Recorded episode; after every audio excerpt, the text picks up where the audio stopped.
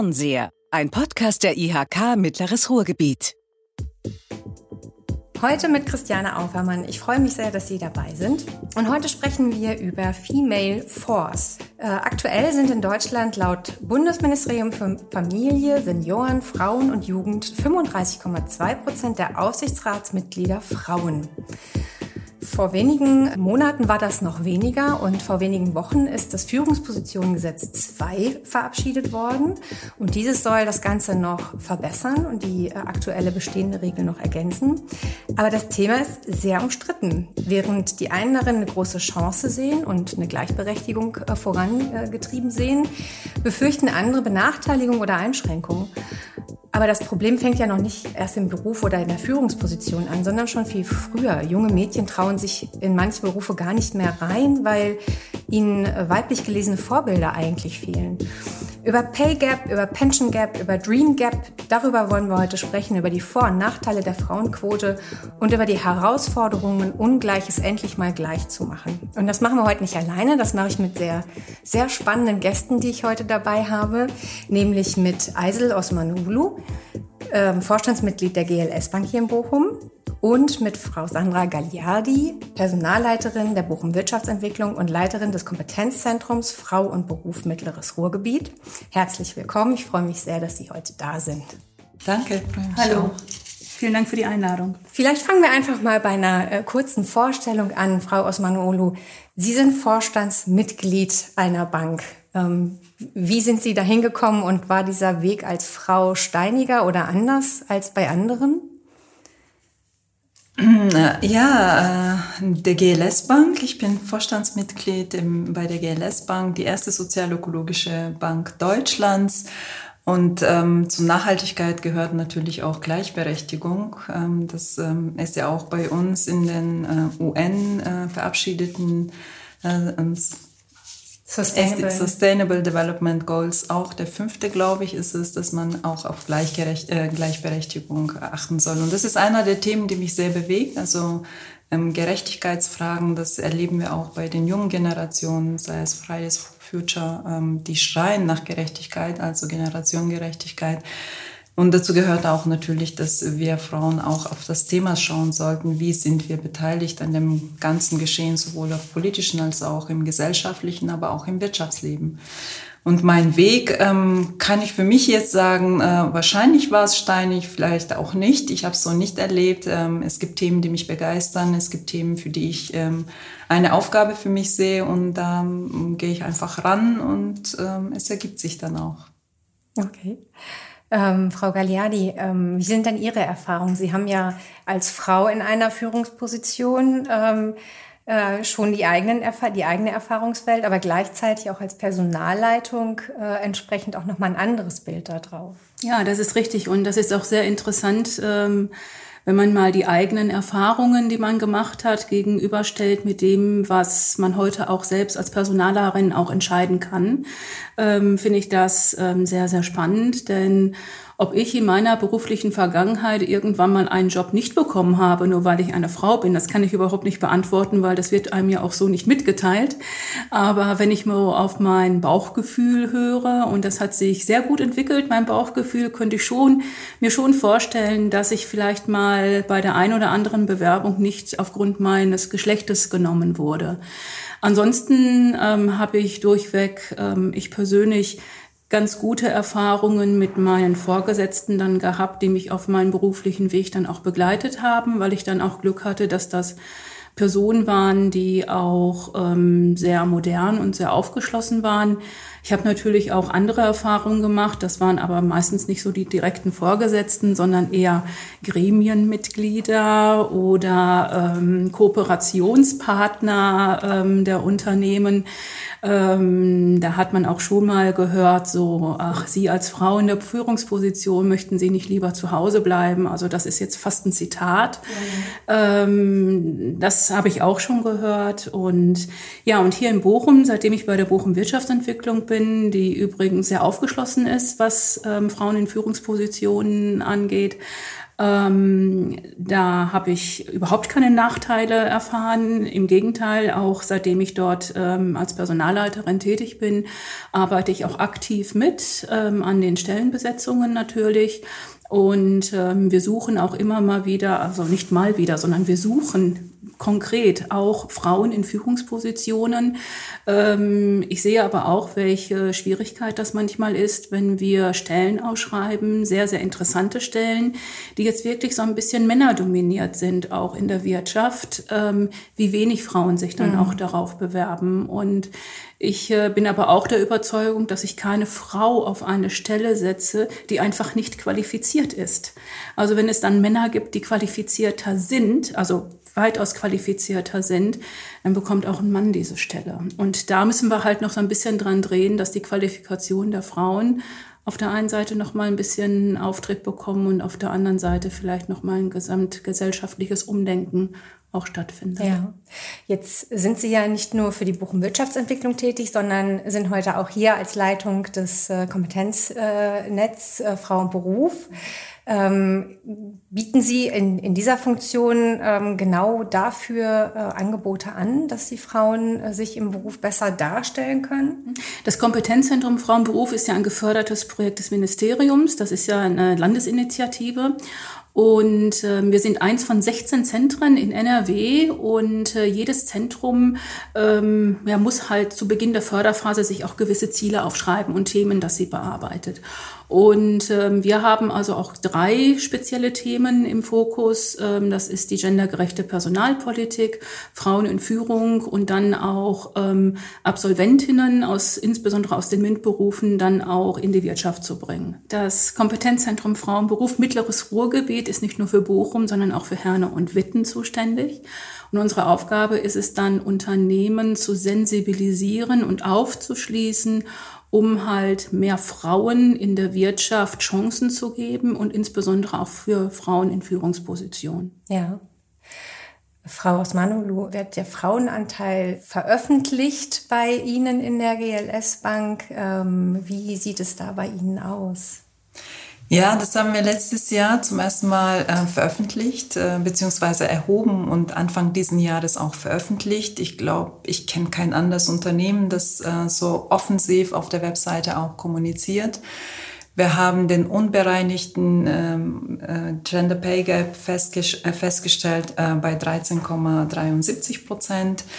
Das ist im bundesweiten Vergleich in der Finanzbranche, das sind 27 Prozent, da sind wir erheblich besser. Und im ähm, Gesamtdeutschland, nicht nur branchenspezifisch, sind ja 20 Prozent, also auch im Vergleich äh, zum Gesamtdurchschnitt sind wir besser gestellt. Ähm, wie gesagt, also der erste Schritt ist äh, eben, sich damit auseinanderzusetzen. Ja.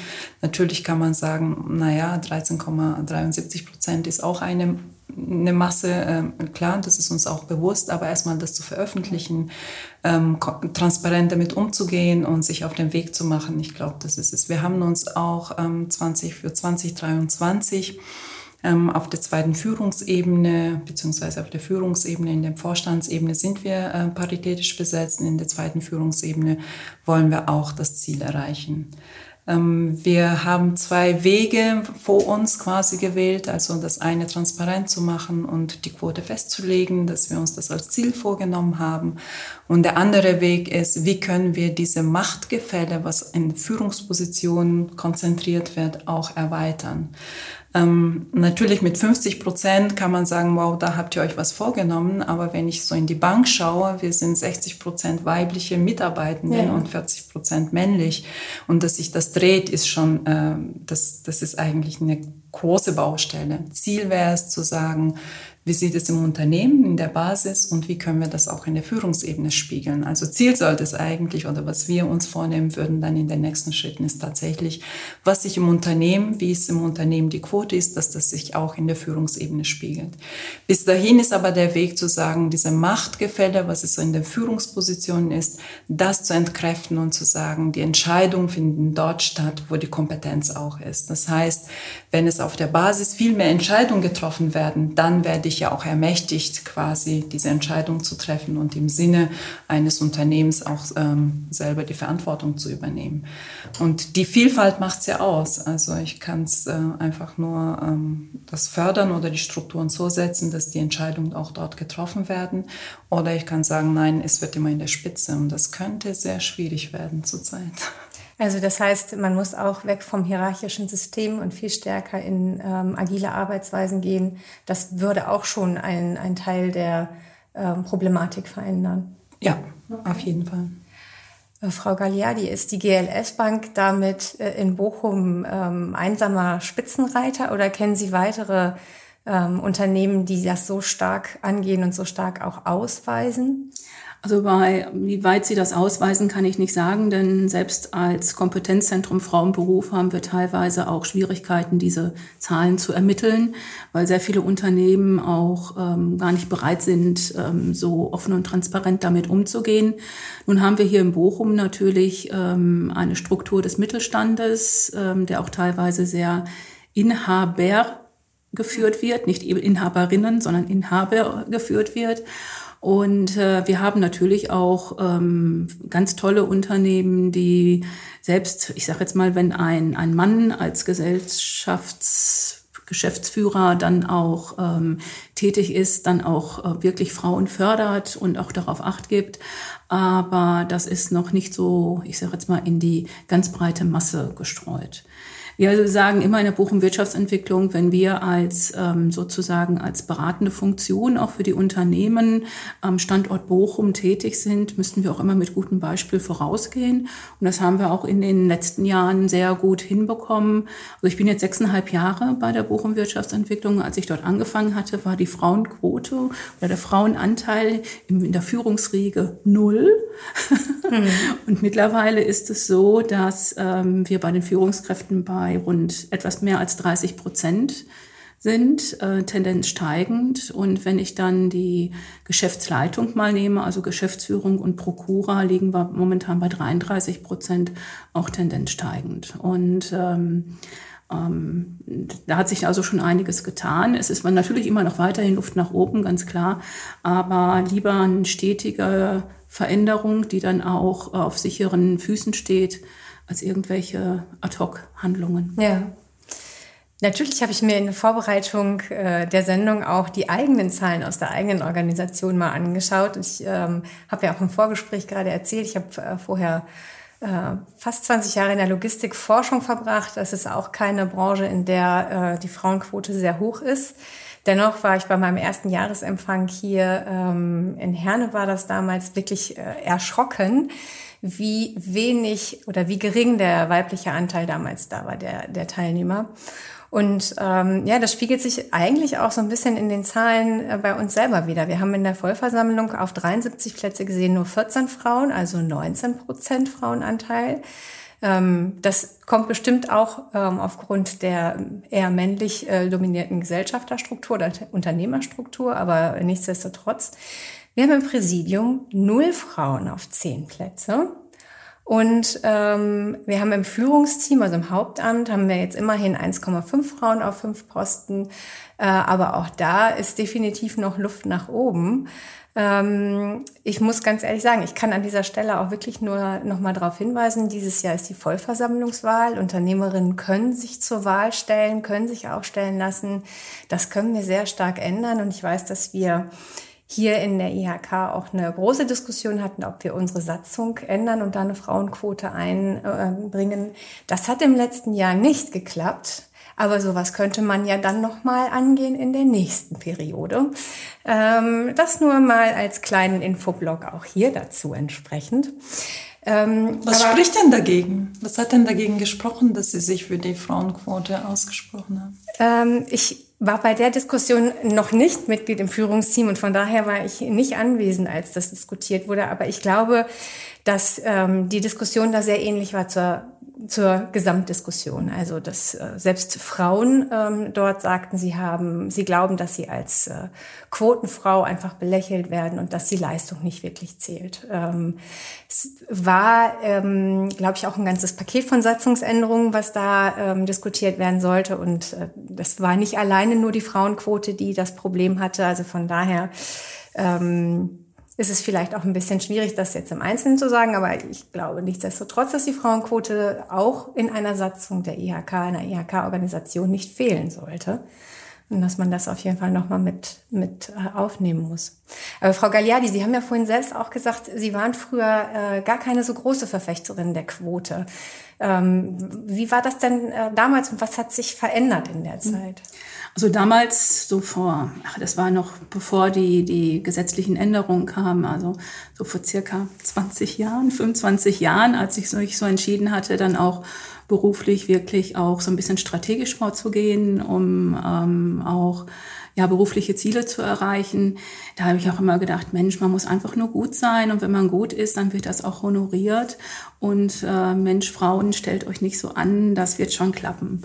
Und äh, ja, und dann durch meine Erfahrungen und das, was ich auch äh, beobachten konnte, ähm, ja, äh, musste ich meine Meinung leider revidieren. Ich wäre heutzutage sehr, sehr froh, wenn wir keine Quote benötigten. Aber mittlerweile bin ich absolute Verfechterin der Quote. Denn äh, selbst die, ich sage jetzt mal, ähm, Entschuldigungen, ähm, die man manchmal hört, ich möchte keine Frauen, also keine Quotenfrau sein und meine Leistung wird nicht honoriert, sagen wir, ich bin lieber eine Quotenfrau und beweise dann, dass ich auch Leistung erbringen kann. Und äh, momentan findet ja auch so ein gesellschaftliches Umdenken statt. Also es werden ja immer mehr Medien auch populär, die sich auch ähm, dieses Themas auch annehmen. Und ähm, es muss auch einfach mal noch mehr über erfolgreiche Frauen, über Role Models ähm, ähm, berichtet werden, dass auch diejenigen, die vielleicht noch so ein bisschen ähm, ja unschlüssig sind, ob sie den Schritt wagen wollen oder nicht, dann auch unterstützt werden. Wie sehen Sie das, Frau Osmanulu? Ich bin äh, definitiv für die Quote. Also entweder wir schaffen die Männerquote ab oder wir schaffen eine Frauenquote jetzt. Sonst wird das nichts äh, verändern. Also die, das Glaube, dass man äh, nur äh, männliche äh, mitlebende äh, hier Menschen ähm, die Weisheit hätten oder fähig wären, Unternehmen zu leiten oder in Führungs geeignet für Führungspositionen wären, ist eine Verachtung der anderen Hälfte der Gesellschaft. Und das muss sich ändern. Also wir können nicht unterstellen, gesellschaftlich unterstellen, weil ich glaube, dass es wirklich ein strukturelles äh, Thema ist, dass die 50 Prozent der Gesellschaft nicht klug, fähig genug ist, ähm, mitzugestalten. Also wenn Sie die Frage stellen würden, würde jeder sagen, nein, das glaube ich nicht. Also dann müssen wir auch so handeln, wenn wir so denken. Und da braucht es ein bisschen jetzt Leitplanken beziehungsweise strukturelle gesetzliche Veränderungen, damit wir das auch äh, gesamtgesellschaftlich äh, schaffen. Ansonsten nach den Berechnungen, wenn wir weiter so machen, brauchen wir weitere 100 Jahre. Das möchte ich für meine Tochter nicht. Vollkommen nachvollziehbar. Jetzt ist aber auch ein Argument sehr häufig, ähm, dass man sagt, ich finde gar nicht die Frau, die auf die äh, passende Stelle passt. Das haben Sie, Frau Gagliardi, ja vorhin selber gesagt. Der Anteil der Bewerbungen von, von äh, weiblichen Bewerberinnen ist geringer. Ähm, ist es vielleicht auch äh, ein Problem der Frauen selber? Ähm, die Frage ist, inwieweit, also wenn es sehr einfach wäre, die Frage oder die Antwort auf die Frage, hätten wir einen Riesenhebel, was wir einfach umstellen sollten. Und ich glaube, das sind unterschiedliche Aspekte, die da rein ähm, ähm, spielen. Es kann sein, dass Männer einfach ähm, ganz schnell sich bewerben und sagen, ach ja, ich kann das und das mitbringen, aber ich habe ein Riesenpotenzial. Also bewerbe ich mich erstmal. Bei den Frauen kann es sein, dass sie denken, wow, ich bringe das und das und das nicht mit. Ich weiß nicht, ob das das Richtige für mich ist. Also wird gar nicht auf das Potenzial geschaut, sondern auf die Ist-Zustand geschaut. Es kann natürlich sein, dass es Vorbilder, ähm, Sie haben gerade von der ganzen Logistikbranche, ich habe Supply Chain Management studiert, Wertschöpfung, also es war auch sehr viel mhm. Männer dominiert. Also es kann sein, dass, dass die Vorbilder äh, fehlen. Wobei ich jetzt sagen würde, mit Frau Merkel haben wir 16 Jahre sehr großes Vorbild und ich glaube, mittlerweile fragen sich die Männer, ob sie Bundeskanzlerin sein könnten. Ich weiß es nicht. Aber das sind so Themen, also es glaube ich, es ist sehr vielschichtig und äh, selbstverständlich geht's auch ähm, bei uns selber fängt's auch an. Die Frage ist, die Vergangenheit ist nicht so groß, dass wir sagen können, das ist der Erfahrungsschatz, was wir mitbringen, sondern wir haben ja vorhin auch gesagt, ich glaube, jetzt haben wir so einen Aufwind, wo die Aufmerksamkeit groß ist, aber diese Erfahrung haben wir in den letzten 100 Jahren nicht gehabt. Mhm. Also es braucht so eine Umschicht und ich, ich denke so, die ähm, Frauen, die diesen Weg vorbereitet haben, wie Alice Schwarze und äh, alle, wie die heißen, das sind die Frauen, die große Schwester gespielt haben und wir sind jetzt die Frauen, die das nochmal nicht als äh, irgendwie wunderbares Geschenk, Geschenk und sich zurückziehen sollten, sondern tatsächlich jetzt nochmal einen nächsten Schub braucht und da sind wir gefragt, selbstverständlich. Ja. Ich denke auch, dass ähm, auch weitere Rahmenbedingungen angepasst werden müssen. Denn ähm, wenn man mal fragt, also warum es auch hinkt, warum so wenig Frauen in Führungspositionen auch tätig sind, ähm, bekommt man sehr oft auch die Antwort, dass die Vereinbarkeit von Familie und Pflege und Beruf oder Karriere äh, da noch ähm, ja in den Kinderschuhen steckt. Und äh, da bedingt es auch nicht nur, dass eine, ich sage jetzt mal, dass Strukturen geschaffen werden, dass eine Frau jetzt eine Führungsposition einnehmen kann, sondern auch auf der anderen Seite müssen Männer auch umdenken, dass auch Männer sich sozusagen verändern und dann auch mehr Anteil an familiären Pflichten oder an, an ja, an Sorge und, und Pflegeaufgaben dann auch übernehmen. Das heißt, dieses Ungleichgewicht muss ja auch ähm, meines Erachtens ähm, erstmal ähm, austariert werden. Und äh, dann geht es auch schon von alleine, denn wenn ich mir jetzt vorstelle, wenn ich kleine Kinder zu Hause habe, ich habe ein Jobangebot, ich würde mich gerne bewerben, aber im privaten Umfeld spielt mein Mann, mein Partner, meine Partnerin nicht mit und ähm, ähm, übernimmt jetzt nicht auch noch zu Hause einen gewissen Anteil, sodass auch das Privatleben entsprechend äh, in guten Bahnen verläuft, dann denke ich schon, werden viele Frauen auch für sich entscheiden, sich nicht zu bewerben. Mhm. Und äh, weil die Priorität dann doch eher ähm, zur Familie tendiert. Und das ist auch menschlich nachvollziehbar. Und da muss man meines Erachtens auch ganz, ganz fest ansetzen da kann man, äh, ich denke, diese Elternzeit ähm, gesetzt, also äh, sagen Sie es mir 12 plus 2, hm? dann kriegen Sie 14 Monate.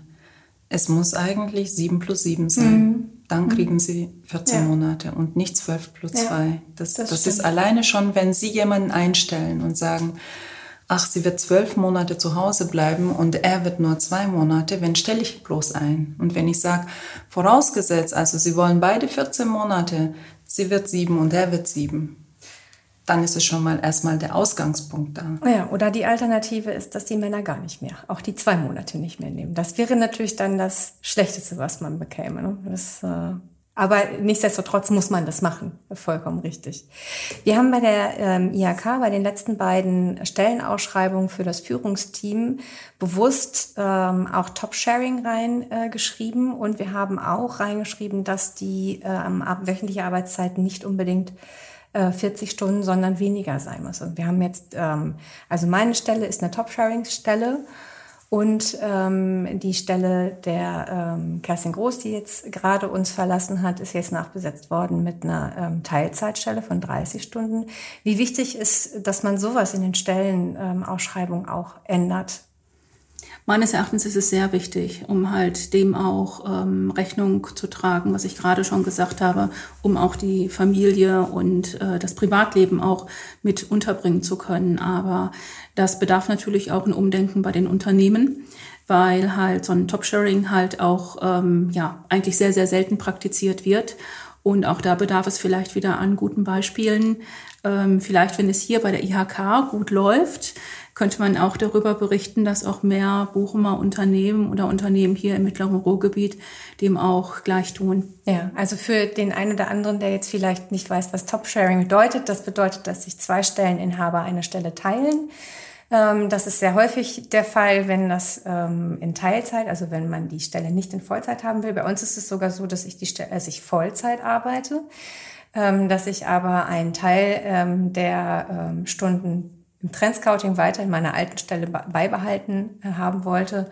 Und ähm, also auch sowas ist möglich. Das ist keine, da gibt es keine Vorschrift dafür. Das kann man tatsächlich frei gestalten, wie das auch entsprechend ähm, passen soll. Und das ähm, ist sicherlich ein, ein spannendes Thema, definitiv. Ändert aber dann auch nichts daran, dass man trotzdem wieder einen Teilzeitanteil hat, wo sich der Gender Pay Gap also dieser Unterschied in der Bezahlung tatsächlich am Ende nicht äh, groß weiterentwickelt, beziehungsweise der dann auch zu einem Gender Pension Gap führen kann. Ähm, da die Zahlen nur nochmal, also im Moment haben Frauen in Deutschland durchschnittlich Anspruch auf 26 Prozent weniger Rente als Männer. Ähm, das ist natürlich auch ein, ein äh, erschreckende, eine erschreckende Zahl. Was sagt die Bankerin dazu? Also die also nochmal zu der Stellenausschreibung. Äh, äh, sowohl diese ähm, das Teilen einer Stelle ist es wichtig, aber auch wie die Ansprache. Also wenn wir haben uns das auch letztes Jahr angeguckt und haben festgestellt, dass wir ähm, sehr oft ähm, den Männern zugeschriebene Fähigkeiten in Stellen ausschreiben also ähm, durchsetzungsstark und ähm, extrovertiert und kontaktfreudig und verhandlungssicher. Das sind Attribute, die einem eher männlichen Menschen zugeschrieben werden. Und das nochmal drauf zu gucken und zu sagen, wie schreiben wir eine Stelle, dass es auch bei den eher Frauen zugeschriebenen Attributen auch seinen Platz findet oder eben Platz findet. Das ist ganz, ganz wesentlich. Das sollten wir uns auch alle nochmal angucken. Ähm, zu dem Pension äh, Pay Gap, ähm, ja, unerträglich. Also es hat ja nicht nur, dass die Frauen weniger ähm, auch Altersvors in der, im Alter äh, weniger bekommen und von dem Altersarmut mehr betroffen sind.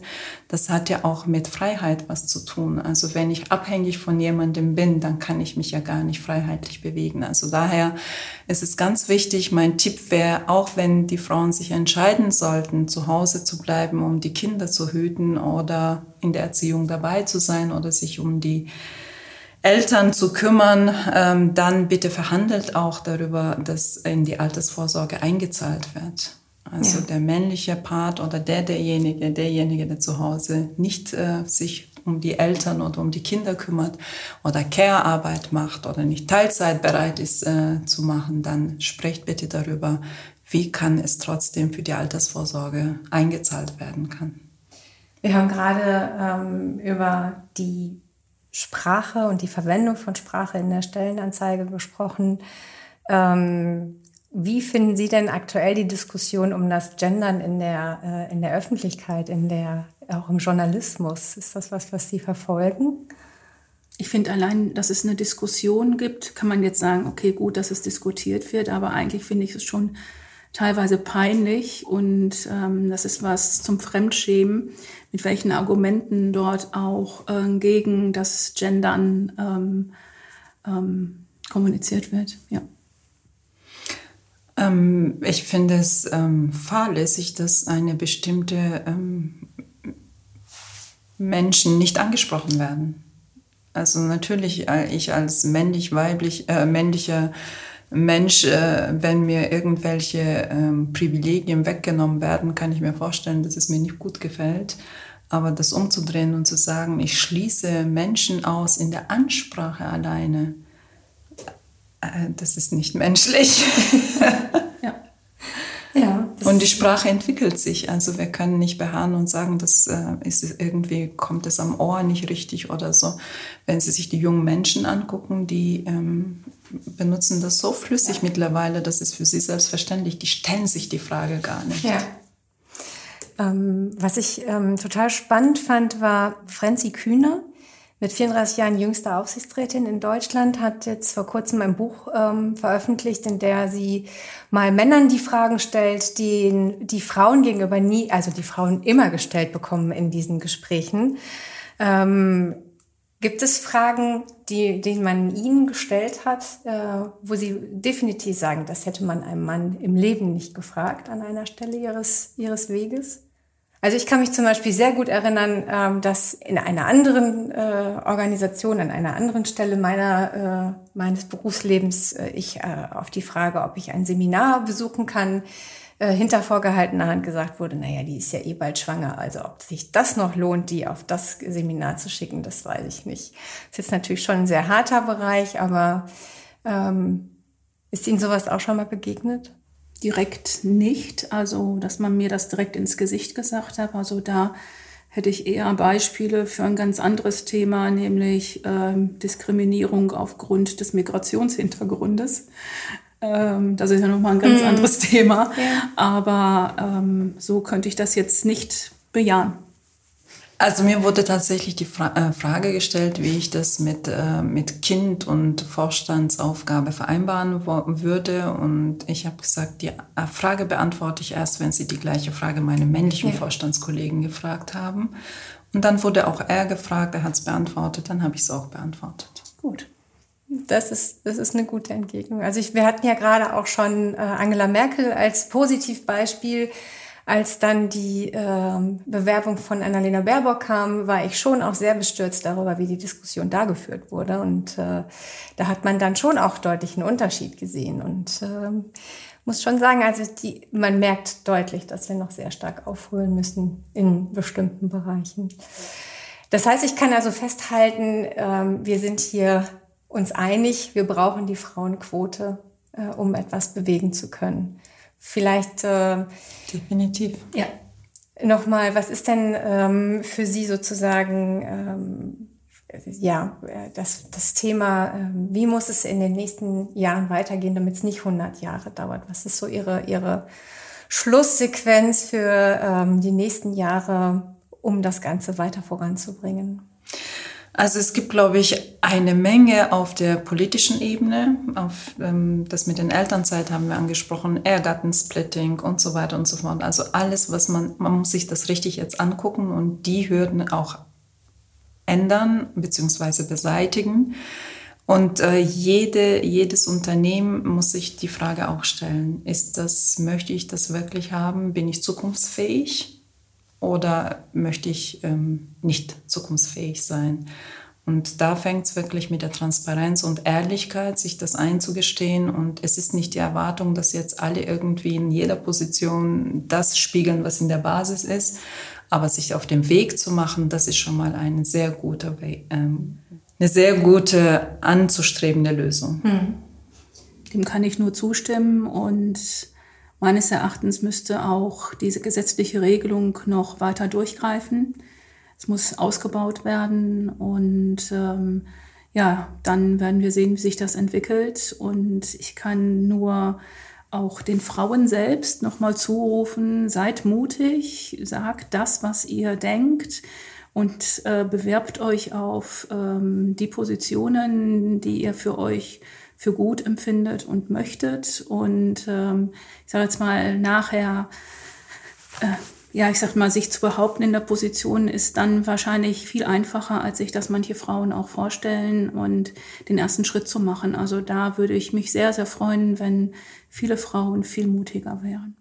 Also vielleicht sogar auch eher die Stelle sich darauf bewerben, auch wenn man sich nicht 100% sicher ist, weil also, man sich ja mhm. meistens auch sehr gerne ein bisschen selbst verurteilt und ein bisschen unsicher ist. Also ich lüfte mal ein Geheimnis, was eigentlich kein Geheimnis ist. Also wenn Unternehmen Stellen ausschreiben, gehen sie nicht davon aus, dass nachher die Person, die genommen wird, 100% der Anforderungen erfüllt.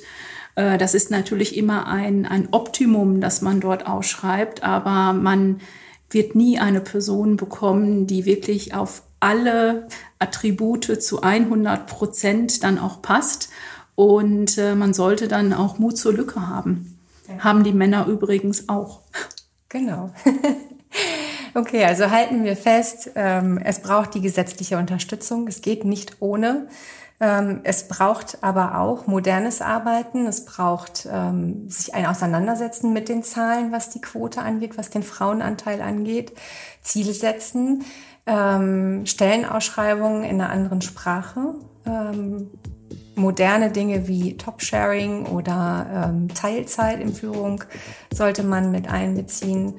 Und als Frau sollte man einfach mal mutig sein und sich mehr zutrauen letzten Endes. Ja? Und als IHK halte ich einmal fest, sollten wir ganz stark das Thema Quote angehen. Und ähm, wie gesagt, bitte noch einmal der Aufruf, Vollversammlungswahlen viele Frauen mitmachen, das würde uns wahnsinnig freuen. Ich bedanke mich recht herzlich bei meinen Gästen für dieses spannende Gespräch. Ich äh, hoffe, Ihnen, liebe Zuhörerinnen, liebe Zuhörer, hat es Spaß gemacht. Ähm, es würde uns freuen, wenn Sie äh, es wieder teilen, wenn Sie es liken in den sozialen Medien. Wenn Sie Fragen haben, kommen Sie auf uns zu. Wir können auch sicherlich äh, noch im Nachgang weitere äh, Themen ähm, dort einbringen und noch weitere Folgen dazu produzieren. Wir sind hier sehr offen und äh, letzten Endes heißt es einfach nur, lassen Sie uns in Kontakt bleiben.